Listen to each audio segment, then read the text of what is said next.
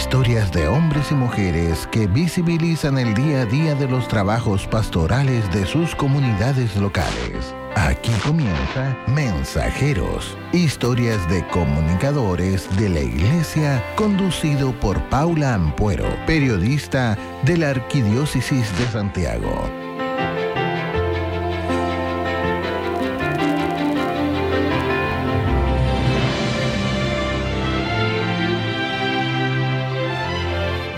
¿Qué tal? Sean muy bienvenidas, bienvenidos a este nuevo capítulo de Mensajeros, historias de comunicadores parroquiales, un programa producido por la Arquidiócesis de Santiago y que se transmite para todo Chile a través de la 89.3 FM de Radio María y también a través de internet www.radiomaria.cl. Soy Danilo Picard, periodista del Arzobispado de Santiago, y una semana más me toca acompañar y reemplazar a Paula en la conducción de este espacio en que dialogamos sobre las distintas labores y experiencias que nuestros agentes pastorales han podido desarrollar en sus comunidades. Estamos llegando ya al octavo capítulo de esta temporada. Y en esta oportunidad centraremos nuestra atención hacia la vinculación territorial de la parroquia visto desde el trabajo colaborativo que impulsa la parroquia San Saturnino en la zona centro y de la parroquia Jesús Carpintero en Renca, ambas con sus diferentes obras dan testimonios de comunión y fraternidad, siendo lugares que acogen a vecinas, vecinos y organizaciones civiles. Es por esto que quiero presentar y saludar a Giselle Vargas Noguera, comunicadora de la parroquia San Saturnino. Giselle, ¿cómo estás? Hola Danilo, muchas gracias por la invitación. Gracias a ti por aceptarla y estamos acá también en vivo con Marian Sánchez Pardo desde el teléfono, que es eh, ella es agente pastoral y entre sus múltiples labores dentro de, la parroquia Jesús Carpintero es eh, también responsable de las comunicaciones. ¿Cómo estás Marian? Hola, buenas tardes. Aquí estamos. Gracias por la invitación también. Muchas gracias a ti, Marian. Y ahí estamos también eh, en vivo, estamos nosotros de forma telemática conversando en este nuevo episodio. Eh, tanto Marian como Giselo y yo estamos desde nuestros hogares haciendo este, este programa que va en vivo. Y estamos ya en una tarde primaveral oficialmente de, de septiembre y estamos ya dando quizás como inicio de una forma bien, bien significativa a esta época en la que también vamos a poder dialogar y a poder también de a poco volver a reencontrarnos, obviamente después de la pandemia, seguimos cuidándonos, seguimos, la pandemia está, está latente, pero tenemos que seguir cuidándonos y aunque estemos con mascarilla nos podemos mirar a los ojos, pero también de forma virtual podemos generar comunidad. Y es por eso que también dentro de lo habitual que tenemos en la primera parte de este programa, les voy a proponer tanto a Marian como también a Giselle a que rompamos el hielo e interactuemos a través de nuestra sección denominada el ping pong de mensajeros. ¿Aceptan el reto? Sí. sí, claro. Fantástico, ya, voy a comenzar entonces con preguntas rápidas. Vamos con Giselle. Giselle, ¿cómo describirías en breve el rol de mensajera? a ver, bueno, creo que, todos en general en una comunidad somos mensajeros, ya que hemos recibido esa buena noticia, hemos, hemos conocido a Jesucristo y lo, está, y lo seguimos conociendo, entonces en ese sentido todos estamos llamados a, difundir esa buena nueva, eh, a poner al servicio nuestros dones eh, para, para, que se pueda, para que Cristo pueda construir su reino también acá en la tierra. Eh, entonces, en ese sentido, ser mensajera tiene mucha relación con eso, de ponerse al servicio de una comunidad y poder dar lo mejor de sí para, para la construcción del reino. En tu caso, Marian, ¿qué significado ha tenido en tu vida el servicio de mensajera? Bueno, yo creo que el poder conocer las distintas actividades dentro, así como a nivel de Iglesia de Santiago, de cada comunidad en particular, eh, me ha permitido ver esta iglesia que se mantiene activa, presente, eh, que se ha adecuado a los cambios que han surgido por la pandemia o las propias cosas que van pasando, eh, pero también cómo trata de una u otra forma mantenerse cercana, como más humana, que es capaz de reconocer los errores, pero que en el fondo sabe que es Dios quien lleva las riendas de, de la iglesia.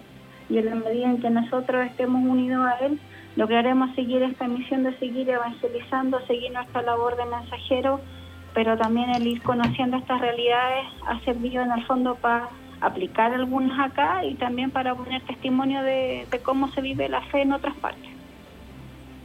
Tal cual, yo creo que a través de lo que tú apuntas, Marian, esto me da el puntapié para poder preguntarle a Giselle, Giselle, ¿tienes algún elemento indispensable que te acompañe en tu trabajo como mensajera? Mm, a ver si elemento como, físico, bueno, aparte del computador y el, internet que es indispensable, eh, tengo un rosario. Eh, bueno, ahí me encomiendo muchas veces a la Virgencita, a, Jesús, para que, para que sean ellos los que hablen a través de, nuestro trabajo, nuestra labor. Y, y, nada, eso, eh, la oración siempre presente, algo muy sencillo, sí. O sea, un arma poderosa, poderosa, digámoslo. Entonces nos cuida y nos ampara, así que por eso es muy, muy bueno, muy bueno lo que tú hablas también. Y María, bueno, en tu caso, María, ¿tienes algún, alguna, algún elemento o algo también que te acompaña dentro de tu labor como mensajera? Sí, personalmente obviamente la, la oración, eh, todo parte por eso, el rosario que es la oración diaria, el arma poderosa, como se dice, es como que todos vamos caminando juntos con la fuerza del Evangelio, pues si no fuera esa nuestra fuerza, eh, nos evangelizaríamos nosotros mismos y el Evangelio se trata de mostrar a Jesús. Entonces yo creo que, como decía, en la medida en que nos vayamos uniendo a Él, vamos a ser capaces de transmitirlo a Él. O sea, yo a través, incluso en el grupo mensajero, me he encontrado con conocidos que, que incluso eran de mi comunidad cuando yo recién recién partí, digamos, en esto de la fe o cuando era parte de la pastoral juvenil y no sé, pues ver cómo todos vamos siguiendo el mismo camino en uno u otro servicio que nos ha tocado a pesar del paso de los tiempos, pero es seguir evangelizando en el puesto que Dios nos coloca, lo que Dios nos da. Tal cual, es también responder a ese llamado y entonces por eso también es muy bueno hacer estos espacios para poder dialogar. Y bueno, les recordamos a, nuestros auditores que estamos con Giselle Vargas, ella es comunicadora de la parroquia San Saturnino en la zona centro, y estamos con Marian Sánchez, quien es agente pastoral y mensajera de la parroquia Jesús Carpintero en Renca. Eh, aprovecho también de recordarles a quienes nos escuchan que, a todo, durante todos los miércoles entre las 6.30 y las 19 horas a través de la 89.3 FM para todo Santiago o también a través de radiomaria.cl tenemos este espacio en que dedicamos a compartir experiencias significativas en el rol de mensajeros de la Arquidiócesis de Santiago. Seguimos entonces con preguntas sobre las experiencias y los frutos de la fe, en especial en el contexto que estamos viviendo. Y es aquí donde yo también quiero contarles que desde los orígenes de, nuestra historia, nuestra iglesia ha estado presente en el desarrollo social y, por qué no decirlo, histórico del país. Desde durante siglos se ha prolongado un interesante legado sociocultural, eh, que sumado también a la tarea evangelizadora ha contribuido a la generación de una noble riqueza e involucrando a todos y a todas hacia una lucha, hacia una única historia de salvación junto con promover una cultura del encuentro y de cercanía con las diversas comunidades que conforman un barrio o población. No es algo alejado de nuestras realidades vernos con parroquias que están insertas en sectores emblemáticos de, la capital, en barrios, en poblaciones que han también acompañado el devenir y el progreso de toda una comunidad. Entonces, desde esta premisa, yo quiero dejar este pequeño espacio para presentar también las labores que hacen tanto la parroquia San Saturnino en Santiago, que está ubicada en una zona histórica de la región metropolitana, en barrio Yungay, que está construido eh, y que fue declarado zona típica en enero del 2009 por su aporte a la identidad de la ciudad de Santiago. Eh, y también quiero presentar a la parroquia Jesús Carpintero, que aquí está representado por Marian, que en Renca ha configurado un trabajo con el municipio y con distintas organizaciones para hacer frente particularmente en esta última etapa a la emergencia sanitaria derivada de la pandemia. Es así como durante este tiempo han podido habilitar albergues, comedores y una potente red de ayuda que ha beneficiado a los vecinos y vecinas del sector. Entonces, bajo este escenario vamos a poder dialogar con Marian y con Giselle y esta primera pregunta va para Giselle de San Saturnino. ¿Cómo ha estado configurada la red de apoyo y de trabajo que distingue actualmente a la parroquia San Saturnino? Em, a ver, bueno, como bien tú dices, estamos insertos en un barrio patrimonial, por lo tanto tenemos alta historia recorrida, eh, pero sobre todo en el último tiempo em, nos hemos visto vinculados absolutamente en, el entorno, con el entorno. Entonces pasa por un tema de que poco antes de la pandemia, con el estallido social, hubo una, un fuerte, una fuerte reflexión respecto a lo que a lo que se nos estaba pidiendo como iglesia. Eh, a nivel de comunidad, los agentes pastorales eh, se fueron preguntando cuál debía ser el rol de la iglesia en un contexto como, como el actual y que, claro, ha tenido sus consecuencias, ha ido avanzando, qué sé yo, en el tiempo. Eh, ese es uno de los primeros hitos que marca nuestra, nuestro actual trabajo y después la llegada a la pandemia. Vino uno de la mano de la mano del otro prácticamente.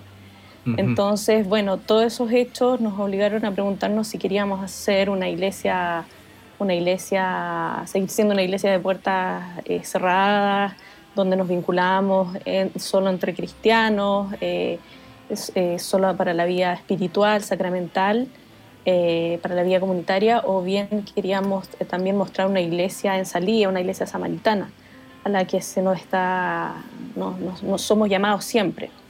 Entonces, a partir de, sobre todo en pandemia, se intensificó mucho más el trabajo con eh, distintos agentes del barrio, eh, a nivel comunal, eh, distintos actores fueron conociendo las, las, actividades que nosotros realizábamos, impulsadas por también el actual párroco, que es el padre Álvaro Chordi.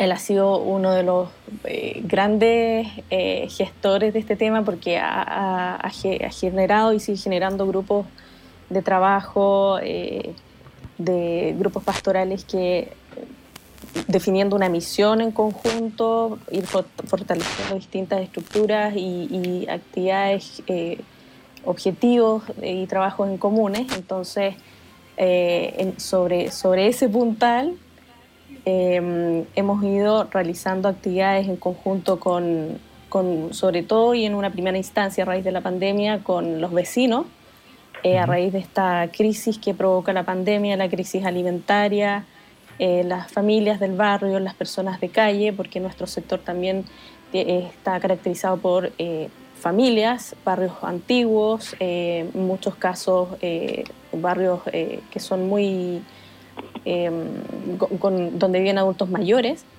eh, mucho migrante también y personas de calle. Entonces nos empezamos a dedicar eh, con el impulso y con la vinculación hacia los vecinos y las juntas de vecinos en las ollas.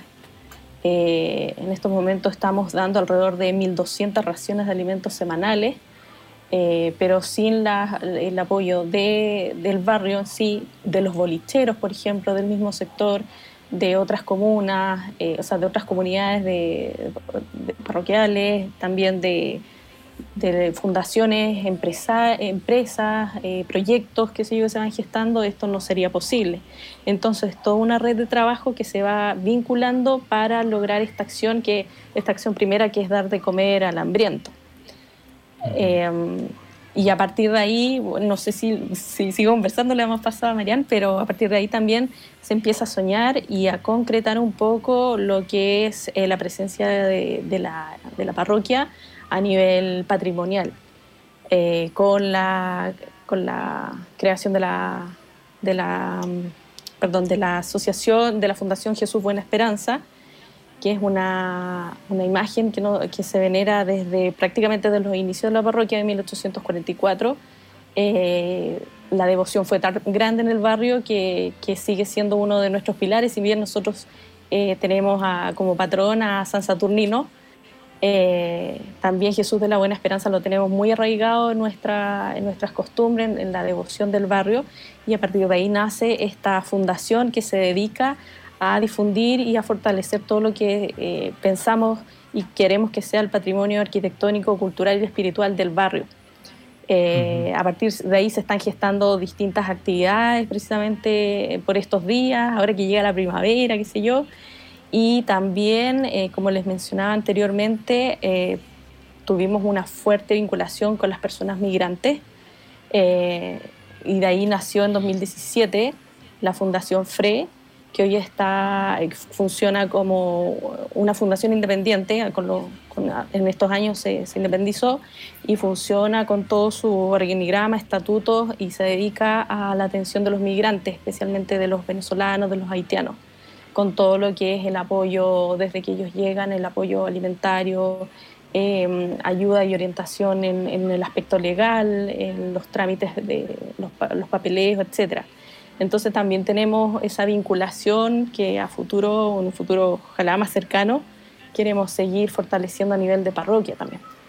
Eh, no sé, hay varias actividades que nosotros estamos desarrollando a nivel cultural, eh, arquitectónico, por ejemplo, eh, todo de la mano de la Fundación Jesús Buena Esperanza, eh, por ejemplo, este, este fin de semana comienza la ruta de, de eh, del barrio Yungay, a través de la, de la, cual se va a ir recorriendo cada sábado, durante cuatro sábados, una, una iglesia distinta.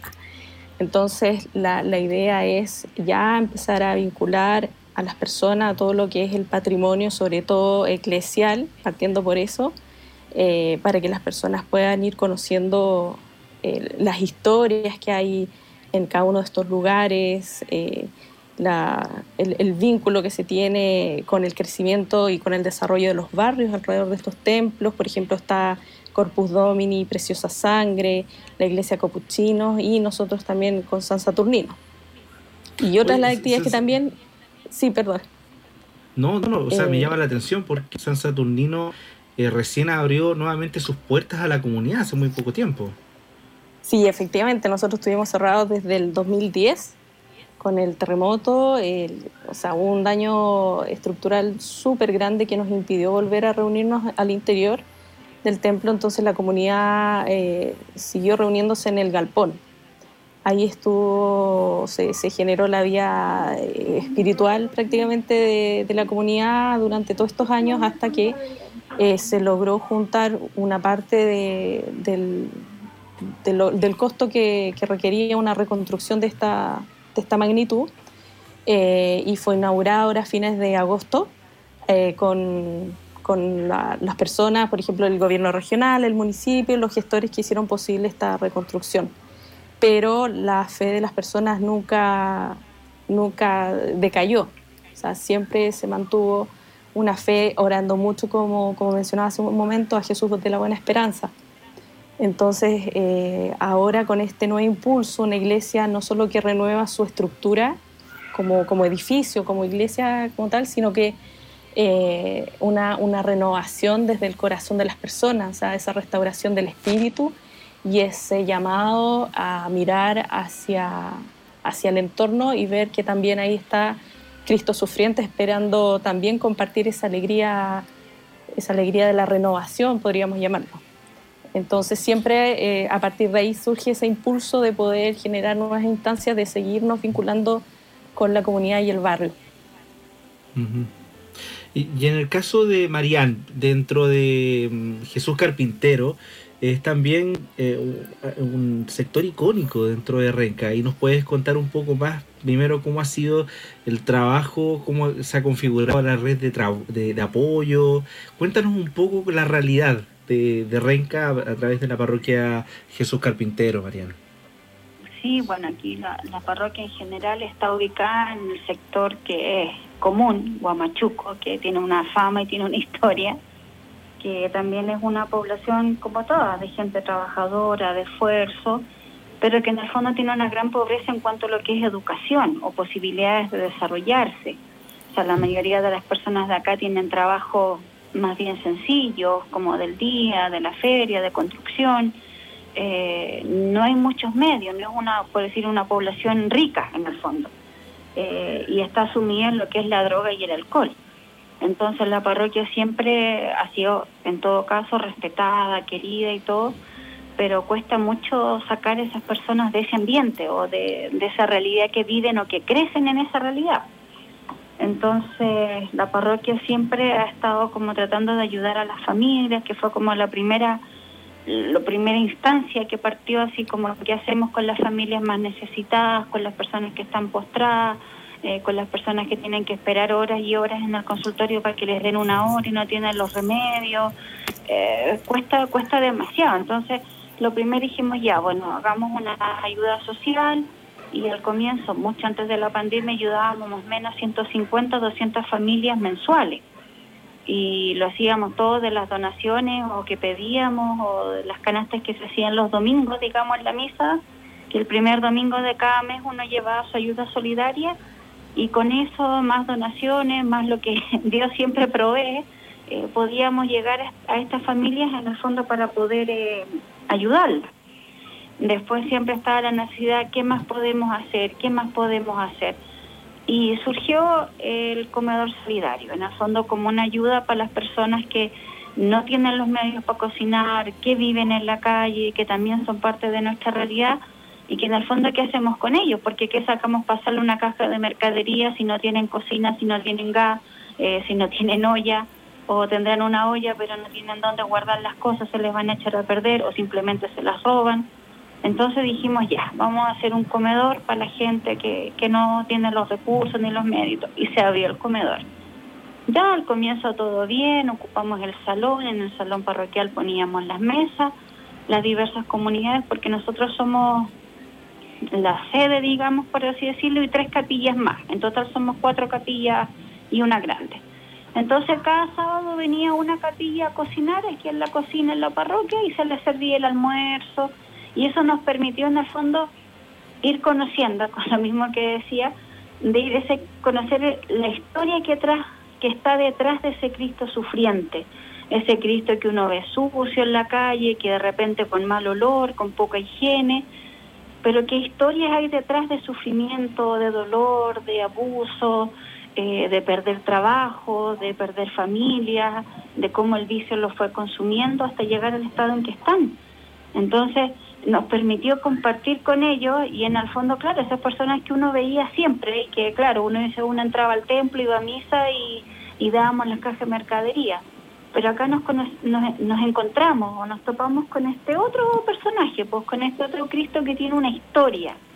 Entonces eh, nos permitió acercarnos a ellos, conocerlos, conocer sus realidades y hicimos el comer solidario todos los sábados y ellos felices venían a comer contentos. Pero después vino la pandemia. La pandemia ya nos cambió todo lo que teníamos, todas las visitas, todas las cajas, todo el comedor, qué hacíamos ahora no podíamos suspender la obra de la alimentación, no podíamos parar el comedor, no podíamos parar las cajas, pero ya la gente no podía venir a las misas, no teníamos los aforos, eh, baja el 1%, eh, montones de factores que se fueron sumando en la pandemia. Entonces dijimos, bueno, pero Dios tiene que proveer, Dios tiene que ser capaz de alimentar esta, esta necesidad física y espiritual de los que están acá. Entonces dijimos, ya, a ver, ¿qué hacemos? Ya, compramos insumos, no sé, bandejas desechables, vasos, potes para ensalar, lo que sea.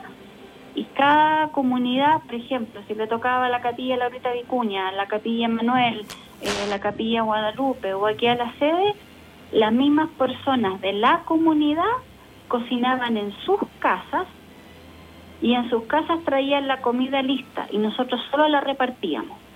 O sea, esa comida que era hecha con amor, con desinterés, pero como también nos seguíamos preocupando por el hermano para que no nos faltara ese plato de comida. Entonces, pero el comedor con la pandemia, que muchos quedaron sin trabajo, que muchos estaban más necesitados, antes era solo los sábados. Ahora damos comida los lunes, los miércoles y los sábados. Entonces nos creció un poco más la, la tarea. Entonces hay que había que buscar más gente para que viniera a cocinar, más gente para que ayudara a repartir, más gente para que después limpiara la cosa. Oh, eran montones de, de detalles que habían que ver. Pero lo logramos. O sea, en el fondo hasta ahora, gracias a Dios, estamos con la comida tres veces en la semana. Vienen casi siempre los mismos. Muchos de ellos se han enfermado, han partido por la pandemia. Acá también tenemos por lo menos un sacerdote que nos ayuda, que nos colabora mucho, el padre Juan Ignacio Valle, y, él también, pues él va a visitar a las casas, él va a estar pendiente de las necesidades, eh, se formó un equipo de visitadoras, que en el fondo es como yo vecino me preocupo de mis vecinos. Entonces, en cada sector pusimos personas determinadas que son de la comunidad para que estén pendientes de las necesidades que van surgiendo en cada persona. Quizás la persona hoy día tenía trabajo, pero en dos semanas más, en un mes más, en dos meses más, quizás ya no tiene trabajo y ya no tiene las posibilidades de alimentar a su familia. Entonces, todas esas personas, los que se tuvo que armar un grupo ahí eh, bastante numeroso, las actividades religiosas en pandemia fueron casi nulas porque toda la gente quería sumarse, pues, por ejemplo, para Semana Santa, para los Vía Crucis, eh, que para la vigilia, que cuando hacíamos los recorridos en las calles para el Rosario del Alba, toda la gente, nosotros decíamos, no, si solamente el sacerdote va a pasar por la calle y ustedes escuchan desde su casa. Entonces era un lío porque la gente quería estar, quería sumarse a la procesión, tenía esa necesidad, esa fe, esas ganas como de estar ahí, pero no se podía. Ahora estamos recién abriendo el templo porque ya pasamos a otra fase, nos permiten más personas. Eh, muchas de las personas lamentablemente de nuestra comunidad que ayudaban en el comedor, que eran activos y todos, también fallecieron. Muchas de las familias a las que ayudábamos también fallecieron, pero se han sumado otras, o sea, en el fondo la, ayuda no, no ha parado. Entonces, así seguimos eh, alimentando. o sea, es un contexto, es un contexto, Marian, que, que, a la larga va a seguir transformando y acompañando a las comunidades. Y es precisamente lo que tú me cuentas y lo que también Giselle ha podido contar desde la historia, desde el patrimonio, eh, pero también de cómo se están articulando el trabajo en cada una de las comunidades, quizás como parte de, la tarea de la nueva evangelización. Y es quizás como claro, una, temática que... más afuera, más puertas afuera, donde sea capaz de, de, ver a Jesús, no solo a través del pan o el sacramento, sino verlo vivo, o sea, ayudarlo a Él que sufre. Y es por eso también que podemos ya cerrar este, esta parte eh, agradeciéndoles por sus historias, por sus testimonios. Eh, la idea es seguir eh, las coordenadas de ambas comunidades, tanto de la parroquia de San Saturnino como también de la parroquia Jesús Carpintero. Agradecerle a Giselle y a Marián, quienes nos han compartido parte de la experiencia y del trabajo que realizan. Y en esta última etapa yo quiero cerrar ya parte de, este, de este pequeño capítulo hablando sobre lo que hacemos en Periódico Encuentro a través de la sección Extraordinarios tal como lo hemos visto semana tras semana, compartimos historias de personas que realizan a través de su labor pastoral quizás eh, labores que son extraordinarias o grandes, por llamar de alguna manera, a los ojos de Dios también. Y es por eso que queremos compartir la historia que apareció en la edición de abril del 2021 de Verónica Quiroz Muñoz, que está narrado en primera persona, que es de la parroquia Santo Tomás Moro en Macul. Esto dice así. Hasta antes de la pandemia acompañábamos en su mayoría gente en situación de calle que llegaba a ducharse y a comer en un salón de la Capilla Espíritu Santo, donde está el comedor hace más de siete años.